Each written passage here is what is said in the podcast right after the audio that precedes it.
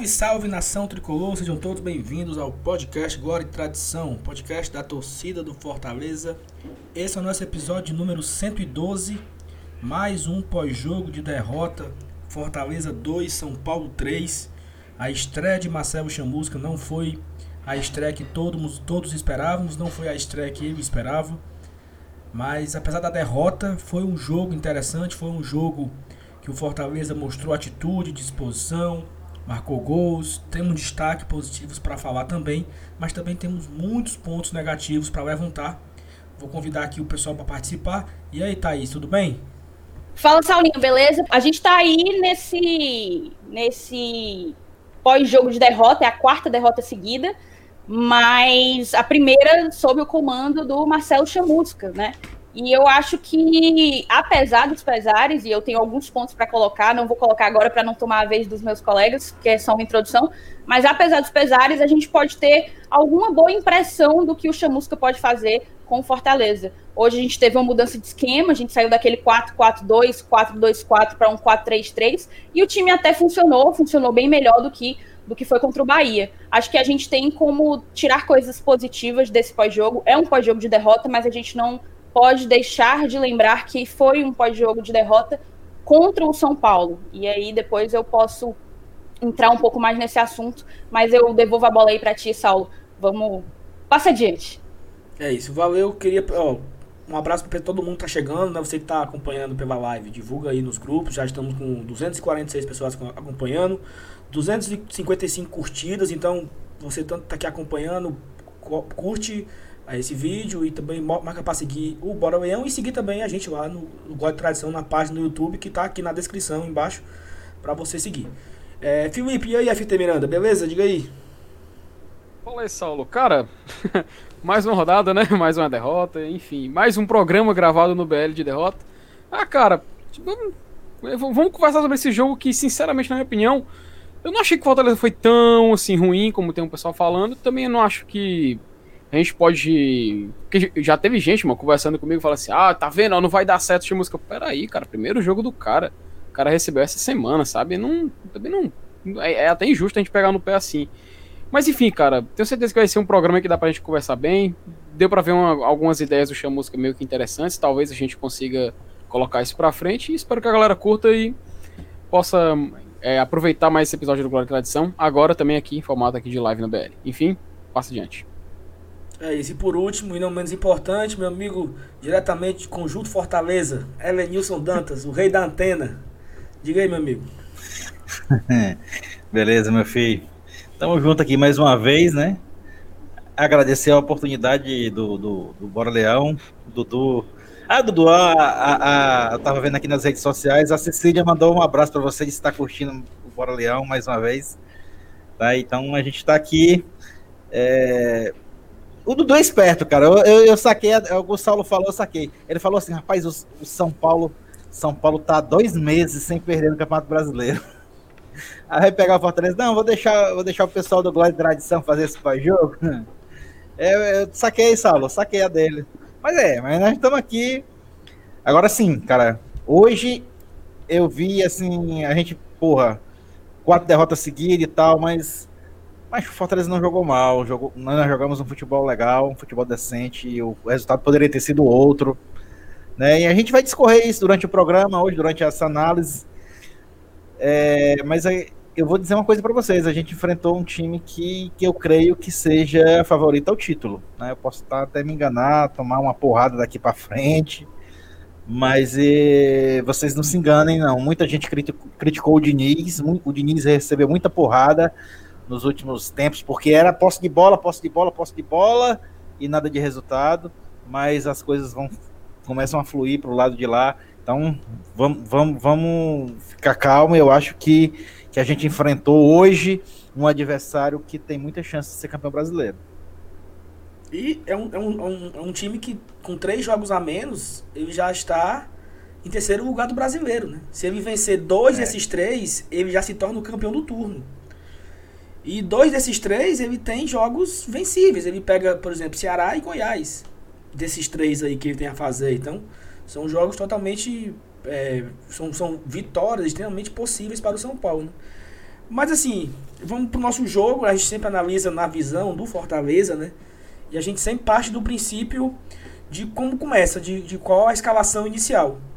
E aí, uma escalação não muito diferente da, da escalação utilizada nos jogos com, com o antigo treinador, que eu não vou mais falar que o nome dele, tá? que eu sou aquele, como é, corno ressentido, né? Que não quer mais falar o nome, bloqueia nas redes sociais, silencia na, é. no Twitter, não quer mais saber dessa pessoa. E assim, é um time praticamente o mesmo que a gente vem jogando. Talvez uma surpresa ali, o Ronald, né, entrando. O Ronald indo pro lado direito e o Romarinho fazendo um pouco do lado esquerdo. Uma dupla de, de ataque que aparentemente vem dando certo, né? Nos últimos, dois nos últimos três jogos, é, eles dois marcaram três gols, fora os anulados, né? Teve gol contra o Atlético Paranaense anulado do Bergson. E hoje o David fez dois também, mas não foi anulado. E acho que vem funcionando, mas começou com o Felipe Alves, Tinga, é, Jackson, Paulão, Carlinhos, Felipe Juninho, Ronald, Romarinho, David Bergson. Então queria passar para vocês para comentar já sobre a escalação e já pode também comentar inicialmente sobre os, os, o primeiro tempo ou as primeiras impressões do jogo já. Thaís, pode começar por você falando sobre a escalação e depois já, já pode inserir o seu comentário. Depois você passa para o Felipe e o Evanilson completa no final.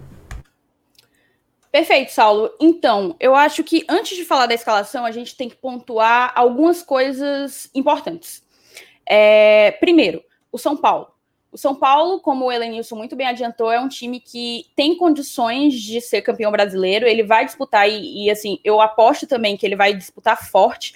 É um time que não tá surpreendendo, assim, não joga aquele futebol de encher o, o, os, os olhos, né? Mas é um time consistente, é um time equilibrado, né? E eu acho que esse é o diferencial. Eu acho que numa competição de pontos corridos, você ter lenha para queimar durante 38 rodadas faz de você um grande, um grande potencial campeão. Esse é o primeiro ponto.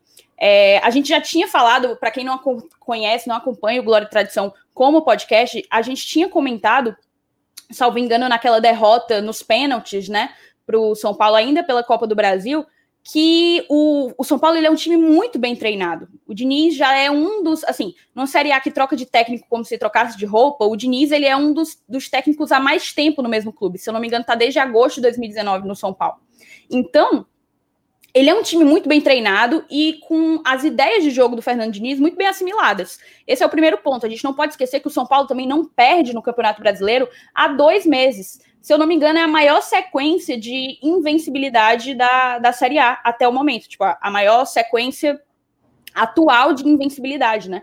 É, desde setembro, se eu não me engano, foi a última, a última derrota do São Paulo. Então não vão achando que seria a coisa mais fácil do mundo o Fortaleza chegar vivendo o momento conturbado que a gente está vivendo e simplesmente vencer. Não, a gente está se readaptando. Aqui o que está acontecendo é uma readaptação.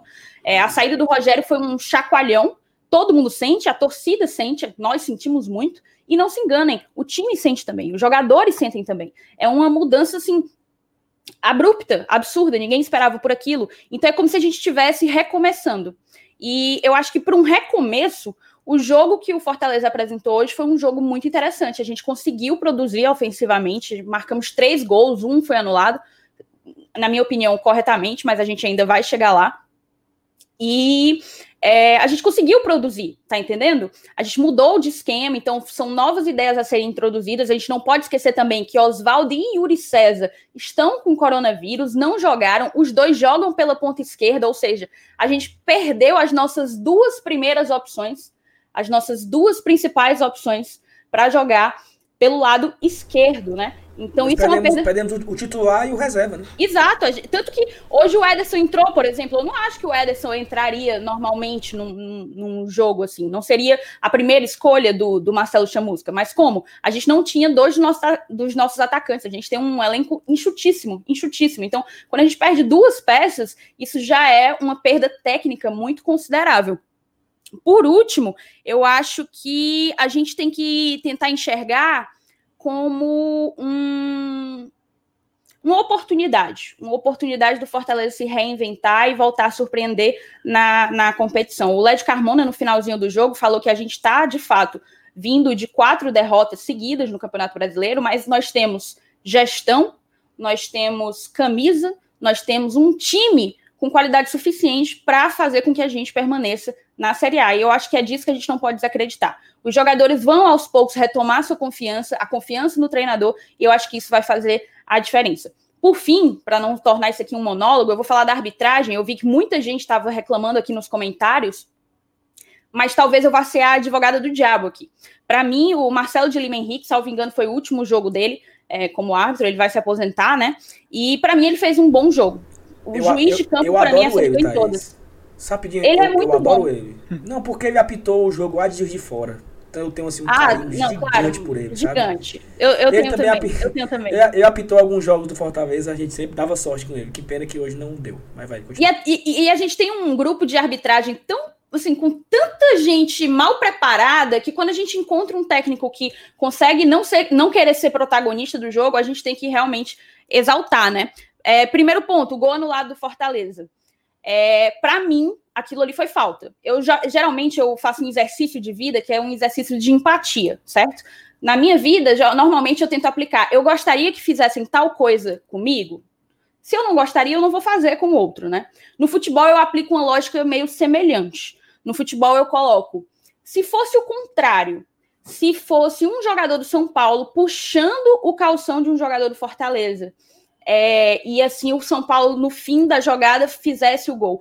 Eu gostaria que o árbitro assinalasse aquele gol, ou eu ia querer que ele tivesse marcado uma infração e anulado? Eu ia querer que ele tivesse marcado a infração e anulado. Há uma nítida, uma evidente puxada de calção do Bergson. Se aquilo foi suficiente para derrubar o Diego Costa ou não, isso aí é outra discussão. Mas há um puxão é, muito visível do, do calção do, do Bergson no Diego Costa, e eu acho que acertou o Marcelo de Lima Henrique. Talvez o VAR não, deve, não devesse ter chamado, não sei, de fato era um lance interpretativo, mas para mim a puxada de calção fazia fazia sentido. O outro ponto, mão, a mão do jogador no segundo gol de São Paulo, né? Teve uma mão ali numa disputa de, de bola. Para mim, aquilo ali, nem o VAR deveria ter chamado, na real porque foi um, um braço que estava rente ao corpo e uma, um toque na mão completamente, completamente involuntário. É diferente, por exemplo, quando aquele gol do Carlinhos, o gol do Carlinhos, o Carlinhos toca na mão do Carlinhos na pequena área e logo em seguida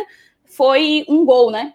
E eu acho contextos diferentes. Acredito que nesses dois pontos cruciais o, o, o, árbitro de campo acertou. Então, eu acho que dessa vez, e só dessa vez, a gente vem sendo roubado sistematicamente, mas dessa vez a gente não tem o, o que dizer da arbitragem, não. Thaís, antes de passar para o Felipe, eu queria só pegar esse teu gancho aí e fazer aqui o, o também o advogado do diabo, que assim, eu acho que o nosso gol estava impedido, tá?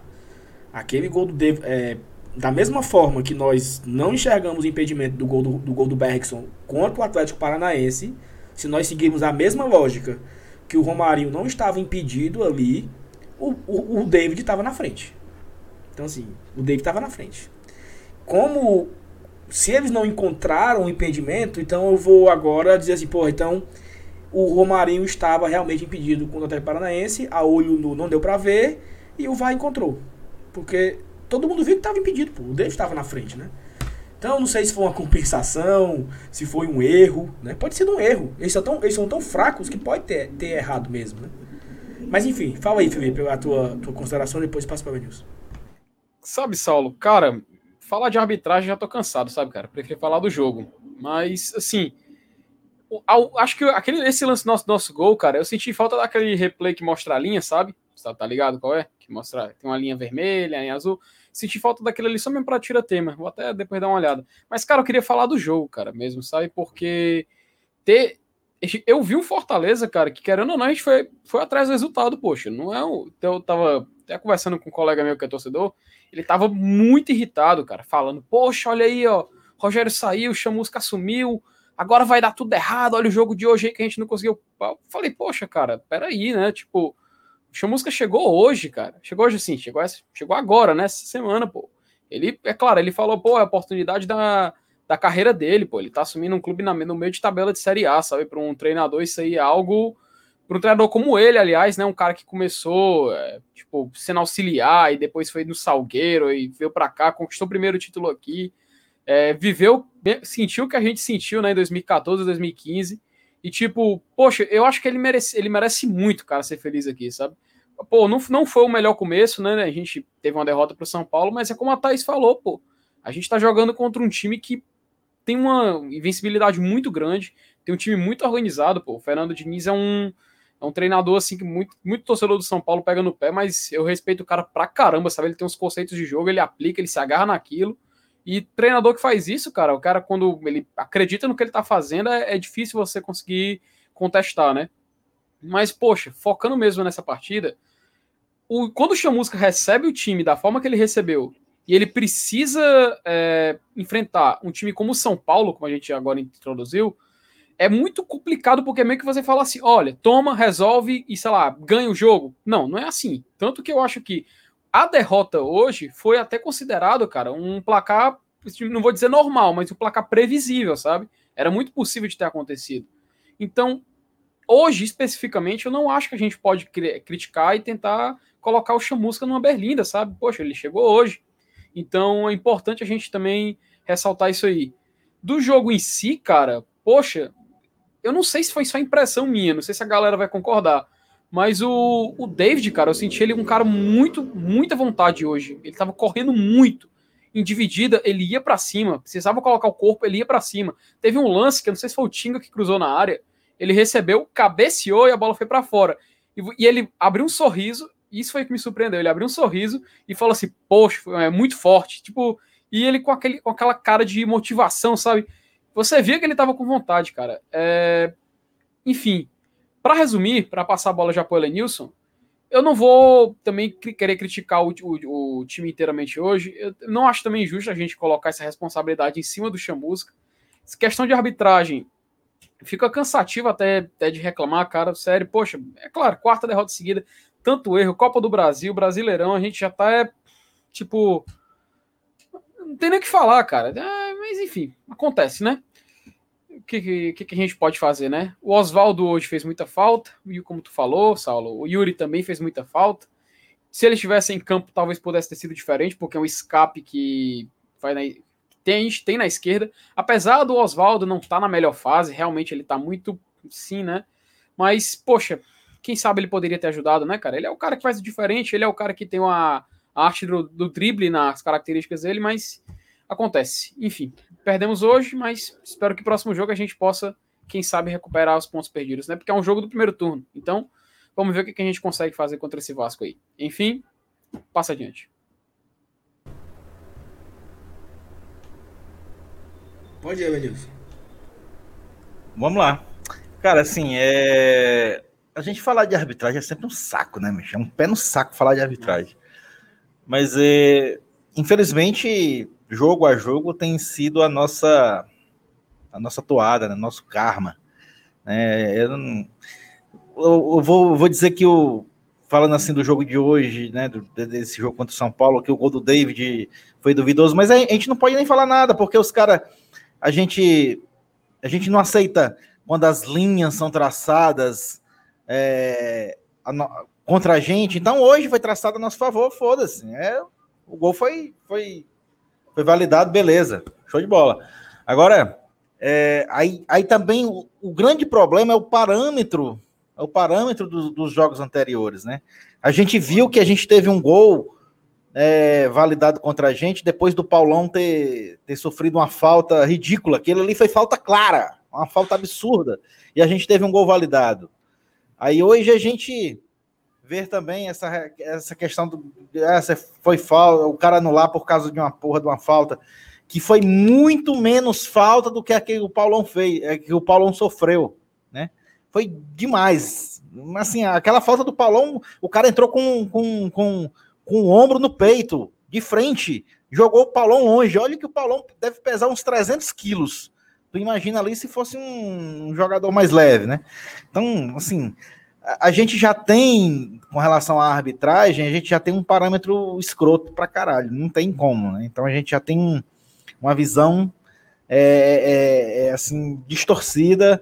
Tudo que, que a arbitragem fizer, a gente já vai duvidar, inclusive a nosso favor.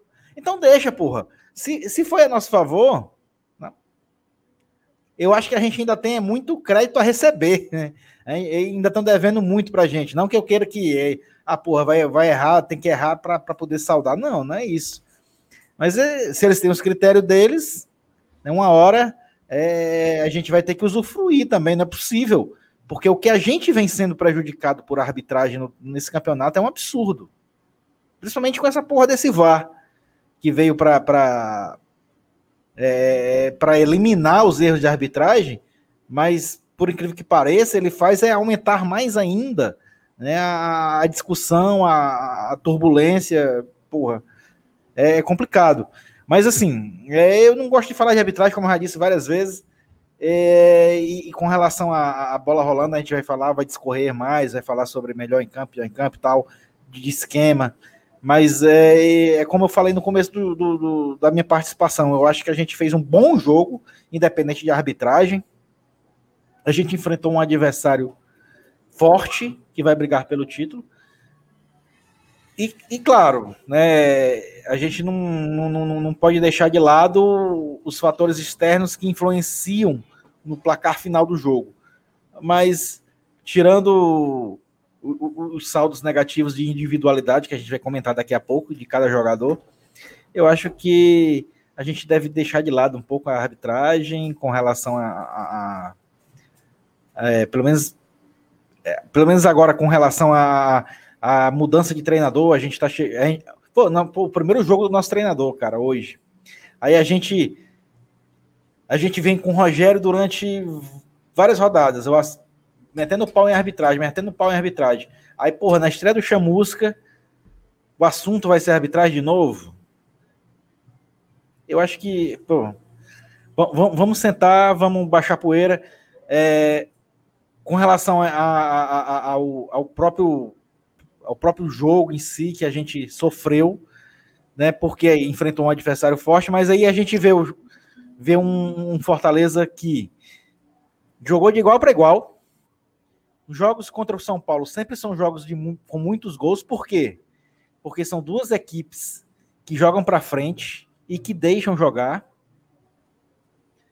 O fato disso também contribui para muitos lances polêmicos. Né? Se você tem muitas chances de ataque, tem muitas bolas no ataque, tem muitas chances de gols, tem muitos lances de perigo, então a probabilidade de você ter lances polêmicos também aumenta.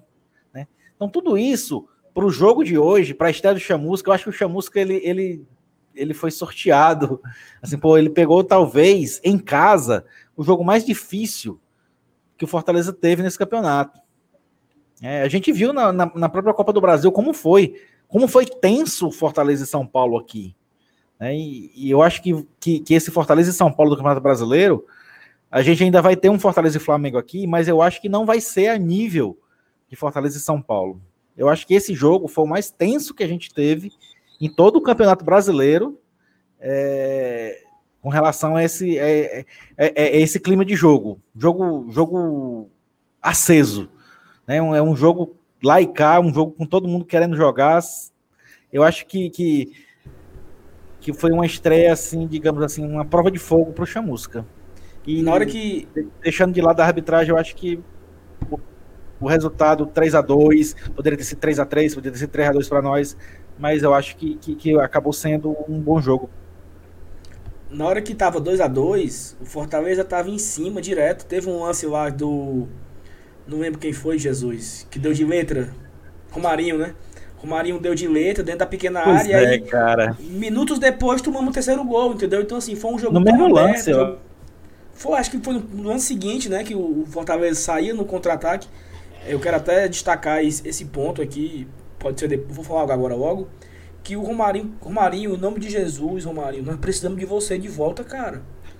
A gente tava com 2 a 2 brigando já, pelo. Já faz pelo alguns terceiro. jogos. Né? Vários jogos que o Romarinho joga bem. Hoje ele não foi assim, uma figura nula total. Ele até participou, ele deu umas, umas boas arrancadas, mas ele não pode. O time empatando 30 e, e tantos minutos do segundo tempo. Você vai buscar um empate e você segue rumo ao terceiro gol, o time sai no contra-ataque e ele dá o gol, pô. Assim, acho, é, ali foi, é, é, é, é um banho de água fria enorme, porque o, o, eu, eu acredito assim, vamos, vamos aqui Fortaleza abre 1 a 0 com o David. A gente toma um empate com um gol de falta que cabe, cabe discussão se a barreira foi mal, mal montada, se o Felipe Alves não pulou, se foi mais mérito do batedor, se foi. Cabe várias interpretações e eu acho válida. É, no segundo gol do, do São Paulo, a nossa zaga dorme após um erro de saída de contra-ataque. Fortaleza toma muitos gols assim. Erra lá no meio campo, não consegue se recompor rapidamente e toma o gol. Hoje mais uma dessa forma. E a zaga dormiu, o Paulão dormiu, o Tinga deixou o cara cruzar na área. Eu acho que o Felipe que perdeu a bola no meio campo foi o Juninho. Foi uma sequência de erros. O Luciano que tinha acabado de entrar, não, acho que ele não, ele, não foi assim um minuto em campo, o cara empurrou para dentro. E aí o Fortaleza teve força e foi atrás e buscou empate com também com o WP9 acabando de entrar nos primeiros minutos em campo empata, ele vibra, aquele gol de centroavante que estufa a rede, aquele gol bonito. A gente tá crescendo no jogo, aí saindo uma jogada no lado esquerdo, eu lembro que o, o Juninho virou o jogo pro Carlinhos. Tipo assim, Carlinhos tá livre, recomeça o jogo. O Carlinhos sai jogando com o Romário, o Romário dá gol. Aí o São Paulo vem no contra-ataque, o Fortaleza saindo e o, o, o, São Paulo recupera a bola e pega no contrapé. E o Luciano acerta um chute também muito miserável, né? Porque um chute daquele de fora da área, no ângulo, é assim, é também uma sequência de falta de sorte também, que pelo amor de Deus. É, tudo bem que a gente precisa jogar a bola, mas também ele podia botar para fora, cara. Foi um chutaço, foi no ângulo, um golaço. E aí praticamente acabou o jogo, né? Então o Fortaleza é. Paulo, é... assim, eu concordo com tudo que tu disse sobre o Romarinho, mas a gente, pra, pra ser justo também, a gente tem que lembrar daquele lance que ali, lá para as tantas né? do segundo tempo, ele jogando sim, desde sim. o início, ele salvou ali o que seria o quarto gol do São Paulo, né? Ele que era um atacante, a própria defesa não teve a velocidade que ele teve, não teve a intensidade que precisava ter para tentar recuperar aquele lance ali que a gente já dava como perdido e no fim das contas o Romarinho conseguiu travar. Ali foi um, um exemplo de muita vontade, mas eu concordo com você que tecnicamente ele está devendo um pouco ao, ao Fortaleza. Não, perfeito. Mas assim, ele tirou um gol, mas não foi um 3 a 3 né? Se ele tivesse tirado o gol e, e, e se tornasse um 3x3, aí beleza. Mas enfim, eu também concordo. Ele tirou o 4x2 ali, né? Ele, ele se redimiu em partes. Mas enfim, é, vamos relembrar aqui algumas situações que eu acho que já falei da, dos gols, já falamos da, da, da defesa. Eu acho que no VAR. primeiro tempo, para que a gente possa fazer assim um apanhado, o jogo foi bastante equilibrado, como tem sido a tônica dos últimos jogos de Fortaleza. A gente já jogou, acho que esse foi o quarto jogo contra o São Paulo no ano? Quarto, né? Quinto, não? Não, é, quarto. É, eu nem tô quarto. lembrando. Foi dois da, do Campeonato Brasileiro e dois da Copa do Brasil, não é isso? É, Foram isso. duas derrotas e dois empates. A gente continua nessa saga de não conseguir vencer do, do, do São Paulo, mas eu acho que nos últimos jogos a gente tem demonstrado muito equilíbrio. A gente entrou ali com 4-3-3 com três volantes. Ô, saudade do Rogério saindo lá de lá, né? Que tinha, era um a 0 gol do Clodoaldo, então um a 0 gol do Finazzi, né? Aí é. um, um, um super chat do Dudu, que o Dudu acabou de mandar aqui. É... Cadê eu? Até errei. Pelo GT, lembrando para você, não deixa de seguir a gente, o link do nosso canal tá aqui na descrição do vídeo, mas voltando a falar, tipo, ali a gente entrou com três homens de meio, eu vi muita gente criticando, ah, três, três volantes, é, vai ser com um time retrancado, e não foi, porque a gente sabe que os nossos volantes são volantes que saem muito, que pisam bastante na área, né? São volantes passadores, e eu ac acabei que eu gostei da maneira como o, o, nosso meio conseguiu se comportar, o nosso meio que muitas vezes era o nosso ponto fraco. Às vezes a gente perdia jogos por não ter um meio consistente, um meio bastante povoado, digamos assim, e perdia no físico. Eu acho que isso a gente conseguiu recuperar e a minha única ressalva, assim, sobre o, o, meio, na verdade, é a questão do Mariano Vasquez. Eu acho que ele entrou muito, muito tarde. Se eu não me engano, ele entrou ali pelos 41 minutos do segundo tempo. Para mim, o Mariano tinha que ter entrado coisa de no início do, do segundo tempo, sabe? É, para compor aquele meio, tiraria, no caso, o único volante que saiu foi o Felipe. Então, se a vontade era poupar o Felipe ou tirar o Felipe e manter Ronald e Juninho, tirasse o Felipe e colocasse ali o Mariano, porque as maiores chances do Fortaleza saíram em transições em velocidade é, após uma finalização do São Paulo, uma saída rápida, contando com a velocidade do Bergson e do David. Se a gente colocasse ali o Mariano, seria um terceiro elemento de velocidade e eu acho que poderia fazer a diferença. A minha única ressalva ao, à maneira como o Chamusca mexeu ali foi ter botado o Mariano tão tarde. Eu acho que o Mariano, aquele jogo, aquele, aquele momento do jogo pedia mais um mais um jogador que pudesse dar intensidade para o time, para que a gente pudesse tentar pegar a defesa do, do São Paulo mais vezes desarrumada. Mas talvez ele não, ele não, sabe, não soubesse nem o nome do Mariano, né? né? Talvez ele não soubesse nem que o Mariano existe, assim, que nem o Mariano é uma opção, não deu tempo. É, é, é importante lembrar que é o seguinte: Fortaleza vem de quatro derrotas, é super preocupante, com certeza.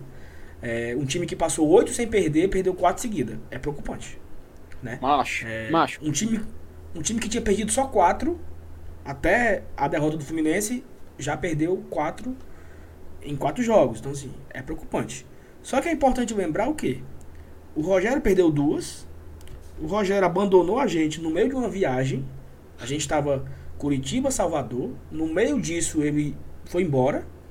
A gente perde um jogo em Salvador sem técnico. Nós estávamos com um técnico interino. E nós perdemos hoje para o São Paulo com o nosso atual treinador chegando ontem.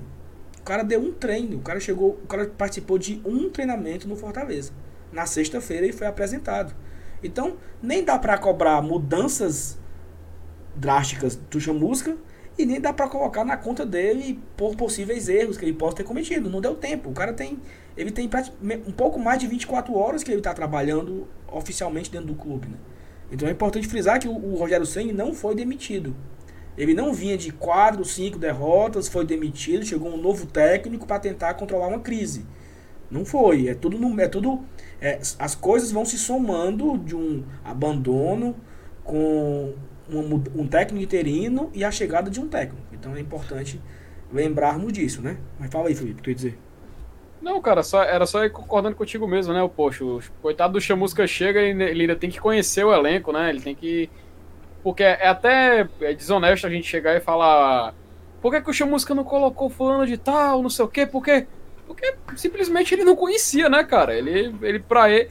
Eu tenho impressão que pro Chamusca, cara, é. Aliás, tem impressão não, com certeza. Foi algo inesperado ele vir pro Fortaleza, né?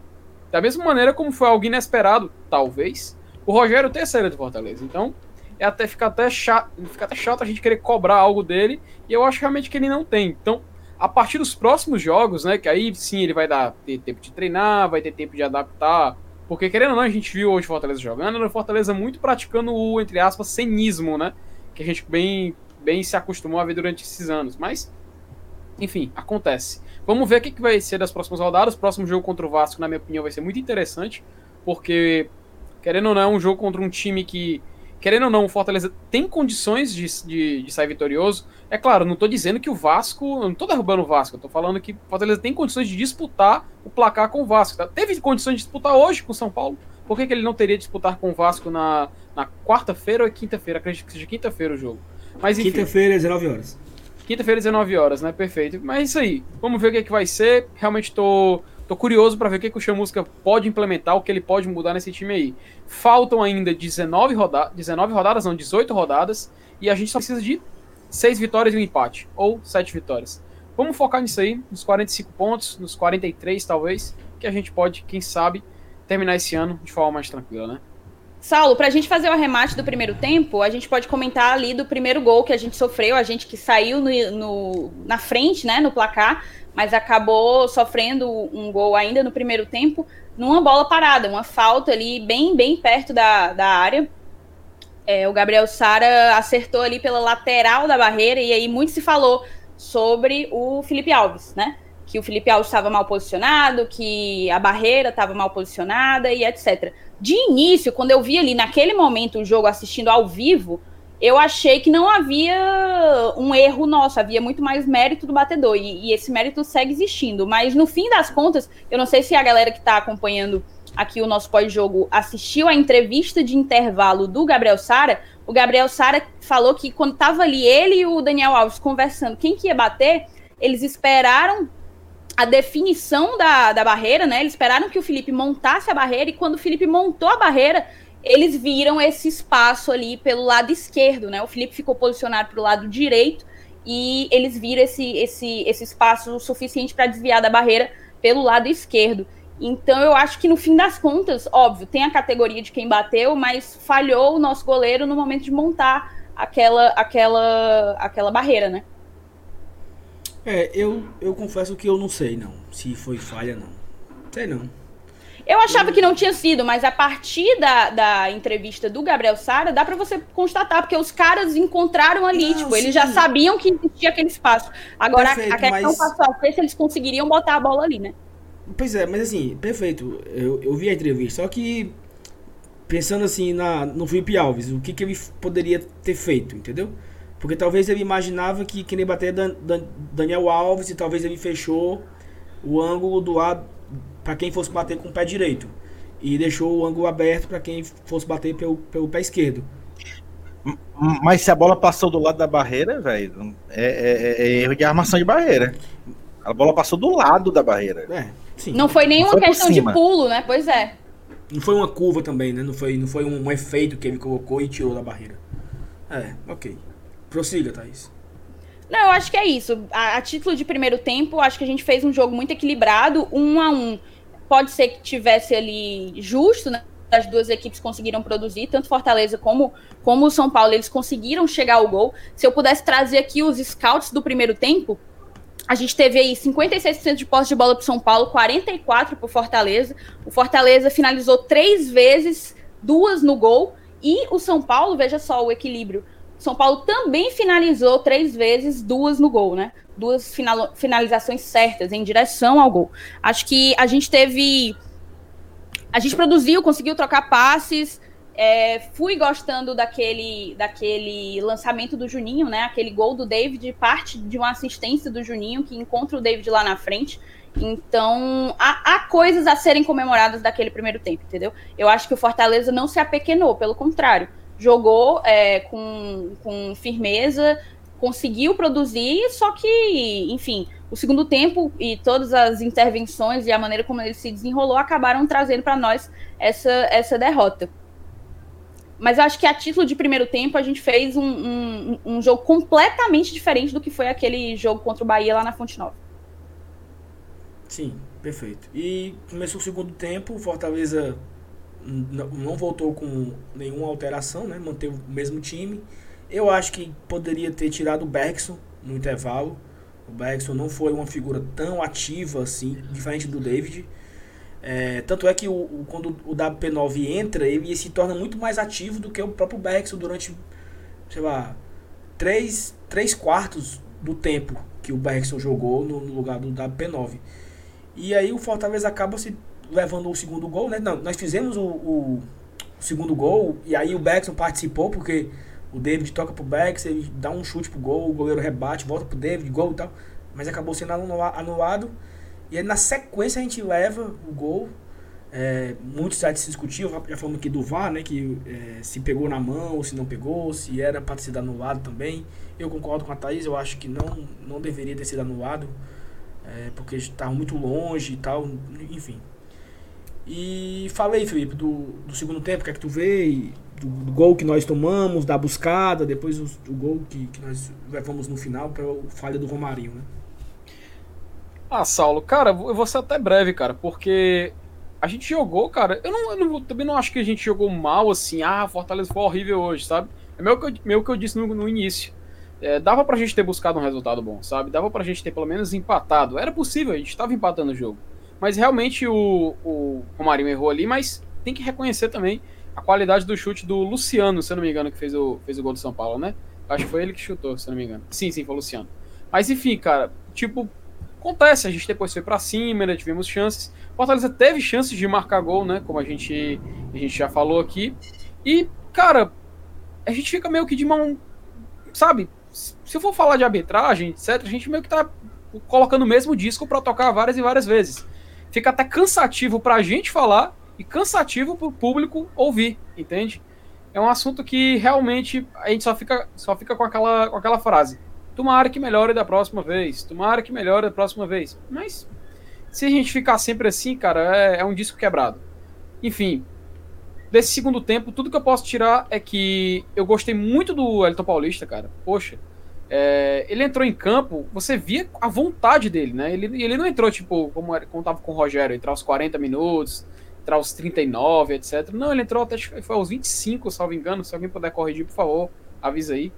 E ele entrou com muita vontade, cara. Tanto que aquele, naquele lance do gol, você. Que ele, que ele acabou marcando, você via que, o, que ele comemorando, ele chamava o pessoal, vem, vem, pode vir, entre em campo, entre em campo. Ele, chamando o pessoal, o Marcelo Gilmei que até apitou lá para controlar, porque o invasão, ele mesmo assim, não, pode vir, vamos comemorar, etc. E esse espírito do, do WP, cara, eu acho que é algo que precisa muito, muito contagiar o elenco, sabe? Porque, querendo ou não, a gente, tá, a gente passou por uma. Até o pessoal tava brincando, né? Que era o jogo dos dois que, que foram é, deixados pelo Rogério, né? O pessoal brincava, São Paulo e Fortaleza. É, pelo menos tem isso em comum os dois. Mas você via que, que rapidinho voltando pro WP. Você vê que o WP ele consegue, ele tem esse, esse, esse algo contagiante, sabe? Ele consegue é, trans, é, trans, é, transmitir isso pro pessoal. E eu acho que se a gente conseguir pegar esse espírito, cara, e colocar em todo o elenco, e eu, como eu já falei que eu senti que o David estava um pouquinho também, se a gente conseguir colocar isso em todos os jogadores, talvez, até porque a gente não pode confirmar nada, mas talvez a gente possa colher frutos é, mais, do, mais dourados no futuro. Enfim, próxima rodada, novamente, né? Contra o Vasco. E, por favor, pelo menos um pontinho, se a gente conseguir trazer, vai ser de bom grado, afinal, um jogo fora de casa. Apesar de ser um adversário que a gente, como já falei, a gente pode disputar a vitória. Enfim, vou passar de volta aí para vocês. Inclusive, vou passar de volta para vocês com uma pergunta. Vocês notaram também, ou foi só impressão minha, essa empolgação do, do, de alguns jogadores específicos? Eu não vou falar todos, mas de alguns jogadores, por exemplo, o WP e o David. Vocês também notaram isso? É, eu queria falar um pouco disso, porque eu também concordo que o Wellington Paulista entrou e conseguiu, assim, fazer uma, um, um, Enquanto esteve em campo, conseguiu fazer uma grande partida, diferente de algumas, algumas atuações dele anteriores, mas outro ponto que, eu, que a gente tem que destacar é a nossa dupla de ataque Bergson e David. Eu acho que essa dupla tem funcionado muito bem. Não é a primeira vez que um dá passo para o outro, se é o David que faz o gol, é o Bergson que dá assistência. A gente tem que lembrar naquele lance do gol anulado Assim, de fato, beleza, foi anulado. Mas toda a jogada foi construída de uma maneira muito interessante, com muita velocidade e com participação dos dois. Numa troca ali, é, o Bergson ainda dá uma deixada meio que de calcanhar, sobra para o David, que, que, enfim, né? Contorna ali o zagueiro, dribla o zagueiro e consegue meter para dentro do gol. Então, eu acho que é uma grata surpresa ter o, o, o Bergson com tanta produtividade aqui no Fortaleza. Acho que nenhum torcedor esperava por isso e eu tenho sido surpreendida partida após partida. Acho que os dois os dois estão fazendo uma dupla muito interessante. O Wellington Paulista pode ser, até pela idade que ele tem, enfim, ele não é mais nenhum garoto, eu sempre falo isso, ele não tem mais aquele gás de jogar, de jogar com tanta intensidade o tempo inteiro. É, mas eu acho que o Wellington tem a oportunidade de ficar entrando nos segundos tempos. Por hora, eu continuaria apostando nessa dupla Bergson e David, que está sendo bastante frutífera. É, não, não vamos esquecer também de falar que o David, que passou uma fase aí super sem confiança, foi difícil, ele saiu das redes sociais, muita cobrança por parte da torcida, mas depois que desencantou, de fato, desencantou, ele já é o vice-artilheiro do Fortaleza na temporada com nove gols, só perde para o Wellington Paulista, com 11, né? Fez seu 11 gol na temporada nessa partida de hoje. Então eu tô gostando dessa dobradinha. Mas, assim, beleza. Esse é um ponto que eu gostei, que eu achei interessante. O que é que eu não gostei? Que eu vi muito mais no segundo tempo do que no primeiro, mas já tinha visto, assim, um, uns indícios, né? Indícios disso. Eu senti hoje hum, muita pouca segurança na nossa zaga, que tem sido um dos nossos pontos fortes, né? Nossa zaga muito segura, principalmente quando vem Paulão e, e Roger, o Quinteiro já tá fora há um bom tempo, mas nessa partida de hoje eu senti uma certa insegurança. Eu senti movimentações erradas, recomposições de, de recomposições defensivas erradas, e achei que o Paulão, que tem feito uma temporada excelente, é, deixou muito a desejar na partida de hoje, tanto naquele, naquele tanto no gol, acho que no primeiro gol, como no segundo, eu sentia, eu sentia a marcação dele muito desatenta, né? Muito displicente. Então, um ponto que me chamou a atenção foi isso. É, eu espero que esse não seja o começo de um momento de fragilidade da nossa defesa, que era um, um ponto forte, porque o Fortaleza vem fazendo poucos gols, né? Mas não tem tanto problema quando você faz poucos gols se você tá levando poucos gols. A gente ainda é a melhor defesa do campeonato. Eu não sei se com esse terceiro gol Não. perdemos, né? Com esse terceiro gol do São Paulo, a gente. Somos a terceira melhor. Somos a terceira melhor defesa. O São Paulo é a primeira e quem é junto com ele? Grêmio. O Grêmio? o Grêmio, Pronto. segundo. Então, esse terceiro gol do São Paulo nos tirou essa, esse status de melhor defesa do campeonato, mas a nossa defesa ainda era um, um- algo a ser, a ser exaltado da gente. Eu espero que a- a- os erros de hoje não se repitam e não venham a ser uma constante, porque senão aí sim a gente pode começar a passar algum sufoco. Evanilson, quer completar alguma coisa? A gente pode pular aqui para outros pontos. Não, pode pular, cara. Eu eu só queria ver, eu só queria completar é, com relação a essa, essa questão de, de- de- do segundo tempo e tal. Eu só queria com- complementar e dizer que do jeito que eu analisei no começo da, da- da- da- do programa, da, da nossa fala, é, eu acho que foi bem, bem uniforme, tanto o primeiro quanto o segundo tempo. Eu acho que foram dois tempos bem dinâmicos, né? E que mais uma vez eu saliento, a gente teve a chance de ganhar o jogo, não só no primeiro tempo, mas também no segundo tempo. Então, é, ou seja, a gente pode fechar assim uma análise. É, é é muito, é muito cedo, óbvio. É o primeiro jogo do Chamusca, né, não deu nenhum treino, tal, não tem. Mas aí eu começo assim a gente a buscar. Você, Saulo, que, que é um cara que, que gosta de, de, de comparações, de análise. Você lembra 2014? Como que o Chamusca jogava? Mais ou menos. quatro, quatro atacantes. Sim, é. Marce- qua- Marce- Marcelinho Paraíba, Robert, Edinho e. Valdes e Edinho. Dois laterais ofensivos, Cametá e Fernandinho. Dois volantes que não que não marcavam bem, mas saíam para o jogo. Correia, Correia e, e Valfrido. Valfrido. Um lateral esquerdo improvisado na zaga para poder sair jogando melhor, Adalberto. né? Então, parece que as ideias né, não, não são tão novas assim. Né? Parece que o Chamusca também não está num ambiente tão Só, deslocado. só o goleiro assim. que era meio pereba, né? Não compara. Não, aí. aí eu- eu até porque tinha o Fernando Leal no banco, eu não gosto nem de lembrar disso.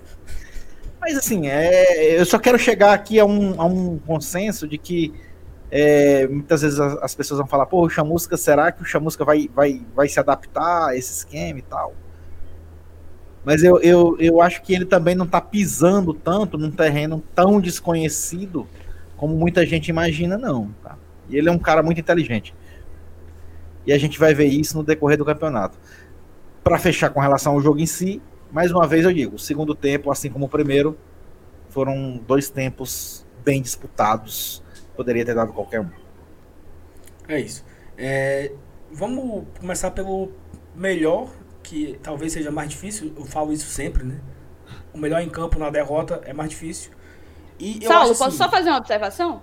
Pode. Antes da gente passar pro melhor e pro pior, a gente podia falar um pouco, eu sei que tu tá querendo acelerar, mas falar um pouco das substituições, né?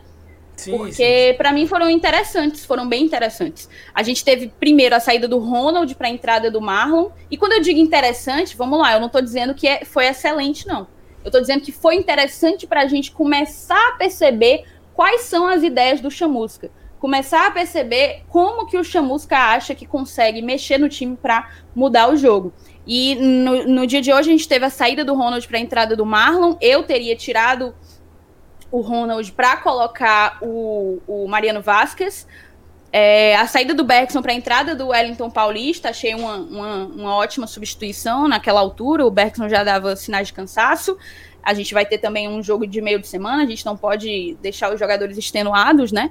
Aí teve a saída do Tinga, que para mim não fez uma boa partida, para a entrada do Gabriel Dias a saída do Ederson, perdão, do David para a entrada do Ederson e por último a saída do Felipe para a entrada do Mariano Vasquez. Acho que ali naquela altura deveria ser trocado, entendeu? Sai Felipe, entra Marlon e sai sai Ronald e entra e entra Mariano Vasquez. Mas eu gostei de ver as substituições porque é uma forma da gente tentar entender como que o, o Chamusca está encarando o nosso plantel. Perfeito. Vamos pro melhor. Melhor em campo, eu não sei, eu não sei se vai ser unanimidade, Mas pra mim foi o cara que mais buscou o jogo, mais dominou bola, mais trombou, fez dois gols e vem numa crescente absurda e é extremamente importante pra gente porque parece aquela coisa, né? O Fortaleza teve uma queda de rendimento de Oswaldo e, e Romarinho e aí o David assume o protagonismo da frente. Então, que bom que ele tenha assumido esse protagonismo. Que bom que o Bergson entrou bem também. O Bergson, que, que eu falei que ele não foi tão bem hoje, eu tenho trocado ele, porque de fato no primeiro tempo ele não foi tão participativo, mas já no segundo tempo participou do gol e tudo. Tem, tem, tem, vem fazendo gols, né, o Bergson. Então, para mim, o melhor em campo foi David. Eu não tenho, não tenho outro para votar. E eu não tenho nem pódio.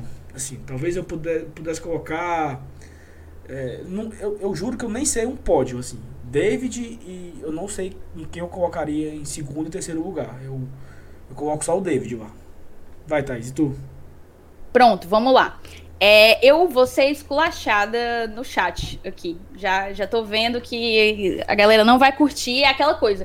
Quando você fala o que a galera concorda, o que a galera pensa, aí todo. Aí você, você é foda, você manja muito, conhece muito de futebol. Quando você fala o que a galera não gosta ou não concorda, aí você é uma perna de pau, não sabe porra nenhuma.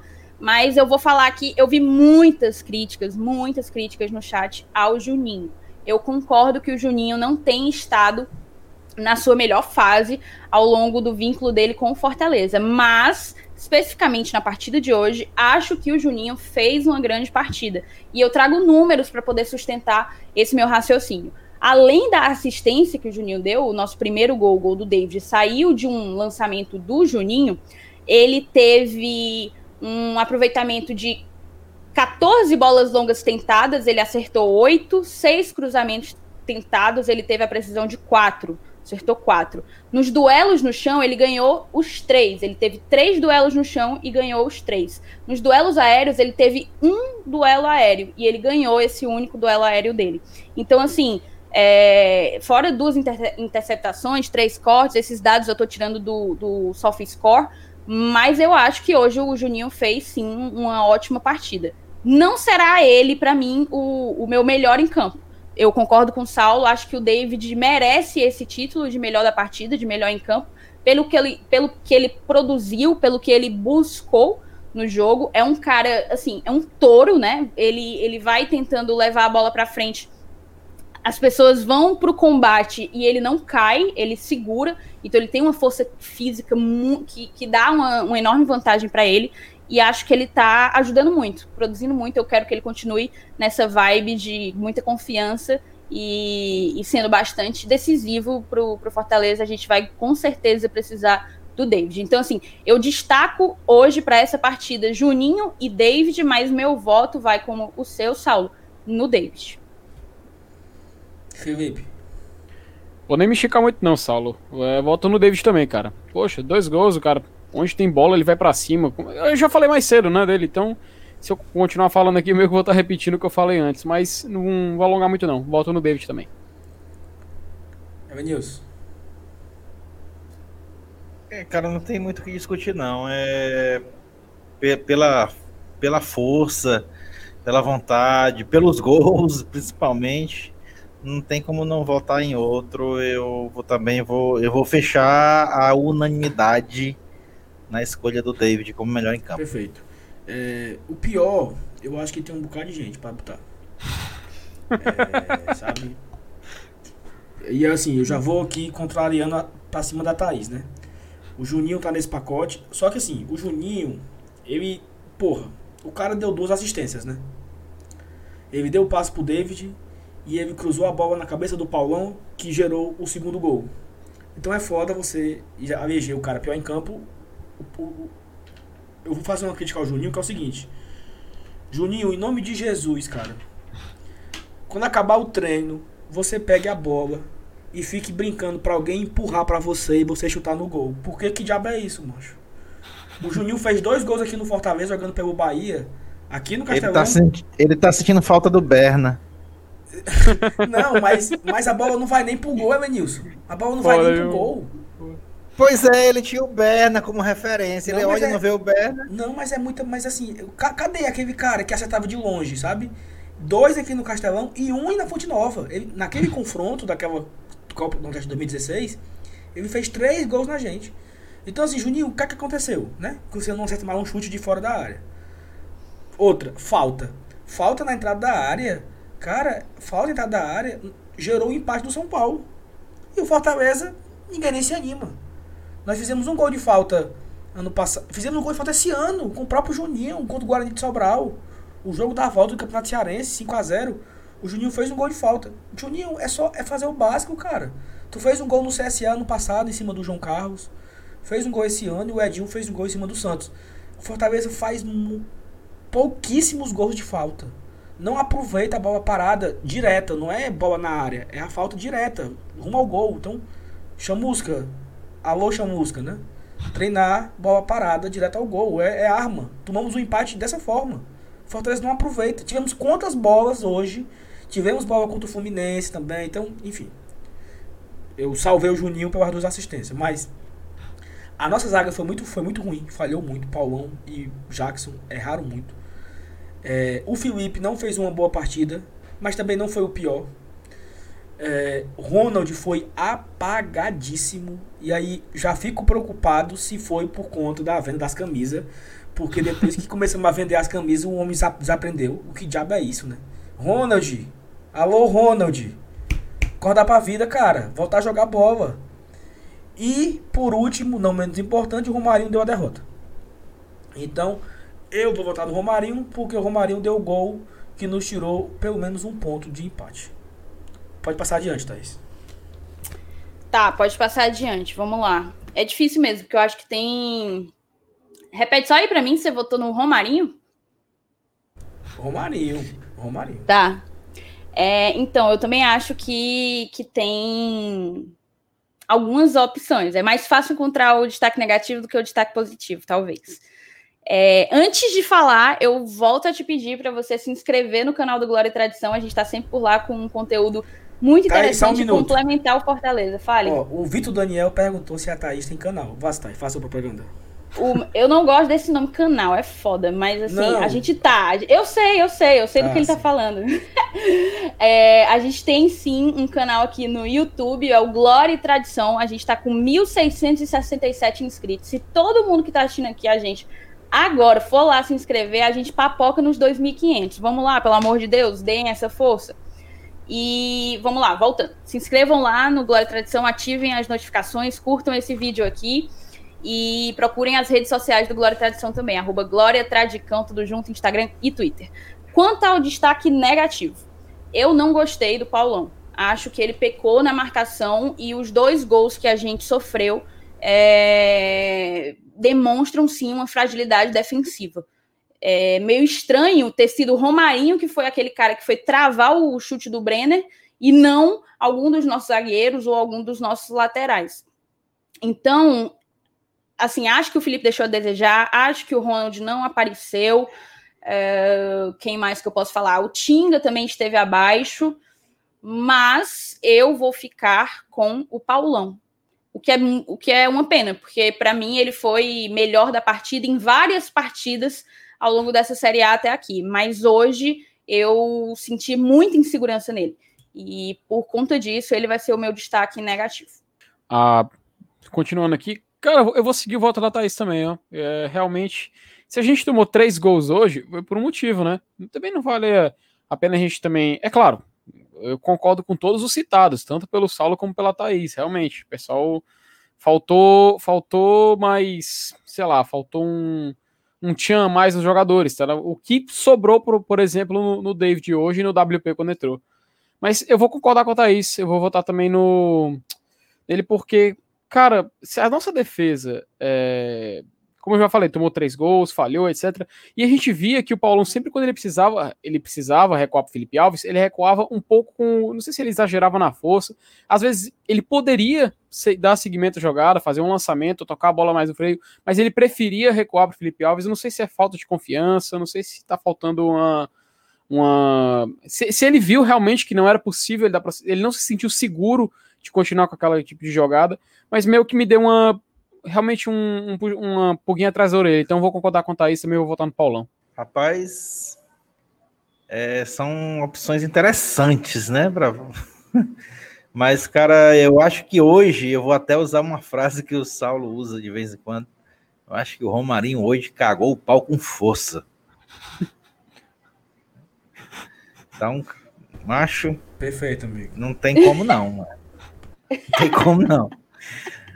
Me, me desculpe o Paulão, me desculpe seja lá quem for, mas eu não vou votar nele. Eu vou votar no Romarinho, mano. Romarinho hoje foi o oh, o, Eu acho que o voto do Romarinho é simbólico, porque eu, eu, até falei no início do programa. Nós tínhamos acabado de empatar. Esse próprio Romarinho ele deu um de letra que quase faz o 3 a 2 Tava, to, tava todo mundo ali, imagina assim, ó, tá todo mundo, tá todo mundo no bar no jogo, em pé, sabe assim, ó. Eita porra, vamos virar. Naquela expectativa que poderia acontecer. E aí o Romarinho foi o cara que derrubou água no shopping, entendeu? O banho de água fria. Por aí, por aí. Então foi uma frustração tão grande. Tá, nós estávamos bem no jogo. Mesmo perdendo, estávamos bem. Buscamos o um empate, continuávamos bem. E aí, poxa vida, cara. Por que, que você não deu um passe um pouco mais forte, entendeu? Se você estava cansado, pedisse passar aí, meu querido. Você deu um passe velho pereba, irresponsável, que gerou o contra-ataque do São Paulo, acabou gerando o terceiro gol e causou a derrota, né? Mas assim, saiu o empate, né? O melhor em campo foi pro David, unanimidade. E o pior em campo ficou empatado entre Romarinho e Paulão, que eu acho que diz muito também do jogo, né? A nossa zaga falhou, o Romarinho falhou, e fica muito do que aconteceu na partida de hoje. Antes da gente encerrar, já estamos chegando no final do programa, eu queria fazer aqui uma leitura rapidamente dos nossos próximos quatro jogos. Né? Na verdade, cinco jogos. Fortaleza pega o Vasco na quinta-feira, às 19 horas, é, em São Januário, fora de casa. E aí o Fortaleza faz, é uma viagem única e vai para o Rio de Janeiro fazer dois jogos. Né? Ele pega o Vasco na quinta e pega o Botafogo no domingo. Você que está acompanhando aqui a live, nós faremos os dois pós-jogos. Então, certamente não vai ser aqui, vai ser no nosso tradicional pós-jogo no, no podcast, mas já fica o convite para você acompanhar. É, o Botafogo vai ser às 6h15 no Newton Santos, né? E aí na quinta-feira, no dia 26 de novembro, nós pegaremos o Goiás aqui em Fortaleza, às 20 horas, que é uma quinta-feira. Esse jogo, ele foi puxado do final de semana, o Fortaleza vai jogar só ele na quinta-feira porque a, a, rodada só é no sábado e domingo, mas o Goiás vai ter um jogo atrasado para cumprir na segunda. Então por isso que o jogo do Goiás foi puxado para essa quinta-feira. Na outra quarta-feira, no dia 2 de dezembro, Fortaleza recebe aqui também Fortaleza o Corinthians.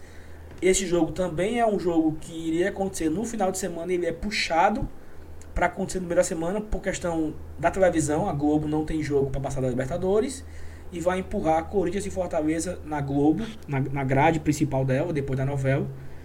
E o Fortaleza vai jogar, vai jogar depois desse dia 2 de dezembro, somente no dia 12 de dezembro contra o Red Bull. É um sábado e o Fortaleza vai jogar fora de casa. Então, é uma sequência dos próximos cinco jogos. O otimista fala, dá para ganhar os 15 pontos. O pessimista fala, tô feliz com 6. E seja o que Deus quiser, desses cinco jogos, três são fora de casa e dois são em casa. Então, se o Fortaleza precisa voltar a vencer, não mais pontuar, ele precisa voltar a vencer. Ele precisa voltar com pontos dessa viagem do Rio de Janeiro. Dois pontos já seria alguma coisa, mas seria pouco, sabe? Não, seria pouco. No mínimo seria... aí quatro pontos. Não, no mínimo três, né? No mínimo três, no mínimo uma vitória. É, no mínimo três, no mínimo três, sim. Mínimo três. Mas eu acho que é um jogo, é, é uma sequência que, que dá pra trazer quatro pontos. Deus, Deus queira, né? E depois faremos dois jogos em casa, onde também dá para fazer pelo menos quatro pontos. Goiás e Corinthians, né? É, fizemos quatro pontos fora de casa contra esses dois. Então dá para fazer quatro pontos em casa contra esses dois também. E precisamos voltar pro rumo. Nada está perdido, não tem terra arrasada calma, paciência. É assim mesmo, né? Fortaleza não é imbatível. Fortaleza não briga pelo G6, pessoal. Nunca brigou. Tá? Não briga. É bom a gente sempre lembrar, o campeonato da gente é esse, é o do sufoco. Se, se nós tivéssemos vencido o jogo, quando tava ganhando o jogo, o narrador botou lá aquela classificação, nós éramos o décimo. Ou seja, ganhando era o décimo ainda. Nós estacionamos nos 24 pontos, perdemos, continuamos em 12 segundo. Eu não sei aqui se vamos perder posição, eu acabei que nem olhei depois da classificação, mas assim, não entraremos na zona de abaixamento, estamos 4 pontos da zona. Eu sei que vai ter Curitiba e Bahia na segunda-feira. É um jogo que, que o Bahia vença, porque o Curitiba está lá atrás e. Enfim, vamos fugir do rebaixamento primeiro. Acho que essa deve ser a nossa primeira preocupação. Mas o que, que vocês possam, podem falar rapidamente dessa sequência e para a gente já encerrar o programa? É, então, acho que não tem muito para falar. É, eu concordo muito com você. O Fortaleza precisa voltar a vencer é, decididamente. E eu acho que essa sequência que a gente tem aí, Vasco, Botafogo e Goiás, é uma ótima sequência para a gente se reerguer no campeonato. Se a gente ainda quer sonhar com coisas maiores, mas é aquela coisa eu vi, eu vejo, tenho visto muita gente, ah, esse time é muito ruim, manda todo mundo embora, Juninho e Juninho e Felipe Banco, beleza, Juninho e Felipe Banco, quem que vai entrar no lugar? É, a gente tem que colocar em mente que é aquela coisa, é, quem vai jogar pelo Fortaleza, quem vai vestir essas cores aqui, é essa galera que tá aí, certo? É essa galera que tá aí. E a gente vai até o fim, a gente tá o quê? É a 21 primeira rodada, a gente vai até a 38 oitava lutando pelos 45 pontos. Quando a gente chegar nos 45 pontos, aí a gente começa a pensar em Sul-Americana. Aí dá para começar a pensar em Sul-Americana. E eu acho que o Fortaleza tem time para conquistar novamente pelo segundo ano consecutivo, o que é uma conquista enorme, absurda para um time que até três anos atrás estava na Série C há oito anos. Então, assim, se a gente conseguir essa classificação, é, é algo a ser muito celebrado, muito celebrado. Então, acho que está no momento da gente se unir enquanto torcida, enquanto mídia independente e, e dar força, dar força e apoio para esse time, para esse técnico, porque a, a missão do Chamusca é muito ingrata. Substituir o Rogério Ceni é muito ingrato. O Rogério Ceni passou aqui quase três anos com quatro títulos para um time que vinha numa carência de títulos grande, como nós. Então, assim, vamos dar apoio, vamos, vamos, vamos tentar colocar para frente, porque é nós por nós e vai ser assim até o fim. É, acho que dá para a gente conseguir fazer uns seis pontos aí desses, desses três jogos, é, Goiás, Vasco e Botafogo, acho que dá. E, e, precisa, não só acho que dá, como acho que necessitamos fazer uns seis pontos nesses nove disputados, apesar de ser dois fora, né? Então é isso. Acho que a gente está no caminho. É, para mim, para um primeiro jogo de um novo comandante, a gente mostrou muito mais do que eu esperava. Não sei se é porque minha expectativa estava baixa, mas a gente mostrou mais do que do que esperava. Então, simbora e, e bora Leão, para cima. Cara, já para encerrar também, poxa, desses próximos três jogos contra Vasco, Botafogo e, e Goiás, para mim se trouxer quatro pontos seria tipo tipo, não ia reclamar nunca, sabe? Se trouxer três, eu já fico muito feliz, sério. Se trouxer três. Afinal, como a Thaís bem falou, a nossa pretensão é justamente chegar na pontuação de, se livrar de qualquer risco de rebaixamento. Após isso, a gente pensa em outra coisa. Então, se a gente conseguir é, trazer uma vitória, pelo menos, né, ou, ou, três empates, não sei se três empates, uma vitória, mas uma vitória para dar um ânimo, dar uma moral. Se pelo menos trouxer isso, já tá ótimo. Pelo menos, pelo menos na minha opinião, óbvio, né? Se trouxer seis pontos, nove pontos, poxa, aí já é já é outra história. Aí já é tipo, ok, voltamos, voltamos com tudo e etc. Mas no momento, na minha opinião, trazendo uma vitória mesmo, pelo menos para voltar a gente a, a motivar, né, até os próprios jogadores também. Isso aí já vai ser muito feliz, vai ser de bom grado. Enfim, passa adiante. É, Evanilson, fala aí a tua consideração, entendeu? Cara, é, assim, eu vou, vou, globalizar logo o assunto, é, que a gente está disputando o Campeonato Brasileiro de Série A, e aí, da mesma forma que a gente passou uma porrada de partida aí invicta, né? 8, 11, sei lá, não sei, nem me lembro mais.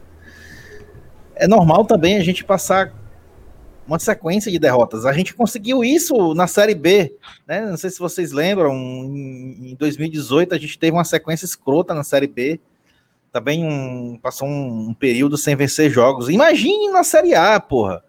Então, calma.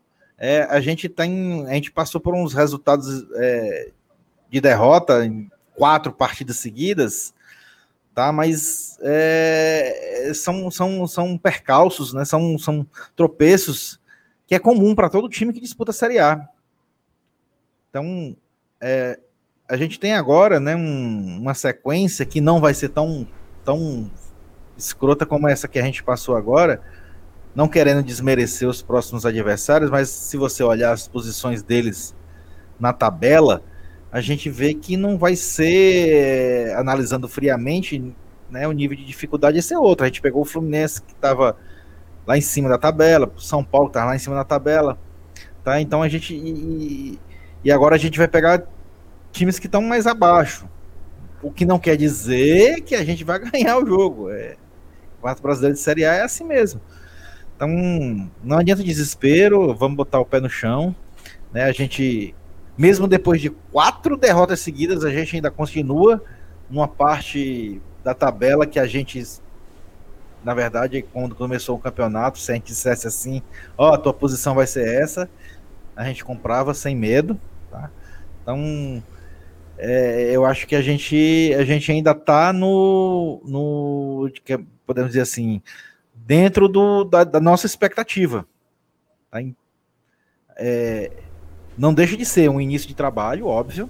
Treinador que chegou agora, que não teve tempo de, de, de, de fazer treinamentos, de, de colocar seu estilo de jogo, apesar de eu achar que é bem parecido com o que já vinha sendo utilizado, isso é uma grande vantagem. É, eu acho que a gente tem tudo para pegar essa, um, quebrar essa sequência, na hora que a gente quebrar essa sequência, e emplacar de novo um, um, uma, uma expectativa daquelas. A gente, até um dia desse estava sonhando, porra, a gente vai ter na zona sul-americana, daqui a pouco a gente pensa em pré-libertadores. Calma, é, pode ser que seja. A gente, daqui a pouco a gente, a gente começa a encaixar de novo, quem sabe, né? Porque é, a tabela proporciona isso. Entendeu? A gente tem sequências difíceis e tem sequências que são mais suaves e tal. Hum, como eu já disse antes, não querendo menosprezar os adversários, mas é, é, a teoria. O futebol também a gente a gente pega a tabela aqui e a gente vai analisando por teoria. Todo mundo faz isso. Pega a tabela, ó, vamos ver os próximos adversários, esse é difícil, esse é fácil e tal. É normal. Então eu acho que, que essas quatro derrotas, o que mais pesa nelas é o fato psicológico, né? De você vir de quatro derrotas seguidas. Mas com relação à a, a, a, a, prática, né? E também a teoria, somando-se aos dois, né? Eu acho que a gente consegue daqui a pouco, quem sabe já na próxima rodada, que é uma rodada ainda do um jogo atrasado do primeiro turno, né? Que a gente vai vai pagar, que a gente está devendo. Isso é até um fator positivo, né? A gente pode até quebrar uma sequência e tal, de uma, de uma, sequência, uma sequência de derrotas, sem nem utilizar jogos do retorno ainda. A gente pode quebrar essa sequência ainda utilizando um jogo do primeiro turno. Né? O, o, o que a gente poderia chamar de plus, né? É um, é um a mais. Né? Então, assim, eu acho que, que, que a gente ainda está suave. A gente ainda tá suave, a gente não, não tem nenhum motivo para desespero, né? E, e, uma das coisas que mais me alenta não é nem essa questão de ainda ter muitos jogos pela frente, ter que enfrentar os adversários também ao nosso nível, ou até de um nível mais baixo, mas, além de tudo isso, é o futebol apresentado. Né? O Fortaleza hoje, contra o São Paulo, mais uma vez, a gente, a gente viu um time jogando de igual para igual, contra um, uma equipe que vai, como eu disse aqui, repito, repito, o São Paulo vai disputar o título de campeão brasileiro de 2020. O futebol apresentado pelo Fortaleza hoje, não quero dizer que foi pelo Chamusca, repito de novo, mais uma vez, né? O cara chegou agora, mas ele tem tudo para manter essa, esse ritmo, é, esse esquema, e eu acho que, que por enquanto, a gente ainda tem uns dois pés assim no chão de uma forma mais tranquila. Para a gente encerrar aqui, eu queria dar dois recados. O primeiro é que nós não seremos ultrapassados nessa rodada, porque Curitiba pode chegar ao máximo 23 pontos e não passar a gente. Tomara que não vença, nem Curitiba nem Bragantino. E, segundo recado, Marcelo Chamusca falou na coletiva que busca por contratações no ataque, meio-campo e zaga. Lembrando que tem até sexta-feira para registrar. É, tem até o dia 20, Então, hein? É bom correr, porque sexta-feira fecha a janela. Então, acredita-se que talvez para o jogo contra o Goiás teremos novidades. Lembrando também que Oswaldo e Yuri César ficarão fora dessa viagem para o Rio de Janeiro. Né? Devem voltar apenas contra o Goiás para cumprir o protocolo de 10 dias. Eles ficam fora contra o Vasco, ficam fora contra o Botafogo e devem ficar disponível no Goiás quinta-feira, no dia 26 de novembro. Já deve ter novidades e contratações, se chegarem até o dia 20, mas o reforço, entre aspas, de Yuri e Oswaldo. E também, e por último, não menos importante, o, o time do Blindado está empatando no Maracanã. Acabou de tomar um gol. E eu não sei se isso é bom ou ruim, mas eu quero que ele se lasque em banda de lata. Um abraço a todo mundo que nos Último recado que eu vou dar pra você, se Ah. você assistiu até, se você assistiu até aqui, não deixa de se inscrever no canal do Glória e Tradição, youtube.com barra Glória e Tradição. Não deixe de seguir a gente nas redes sociais, a gente tá no Twitter e no Instagram pelo mesmo arroba, arroba Glória Tradicão, tudo junto. A gente sempre tá fazendo muito conteúdo interessante, então chega lá, fortalece a mídia independente que cobre Fortaleza. E muito obrigado pela tua audiência, pela oportunidade que o Bora Leão deu pra gente de fazer esse pós-jogo por aqui. Beleza, valeu, tchau, tchau, Nilson, Felipe, Thaís, um beijo pra todo mundo. Valeu, pessoal, até a obrigado. próxima. Obrigado, Valeu. Dudu. Saudações tricolores, moçada. Saudações Valeu. tricolores. Tchau, bora Leão, abraço. Bora, Leão.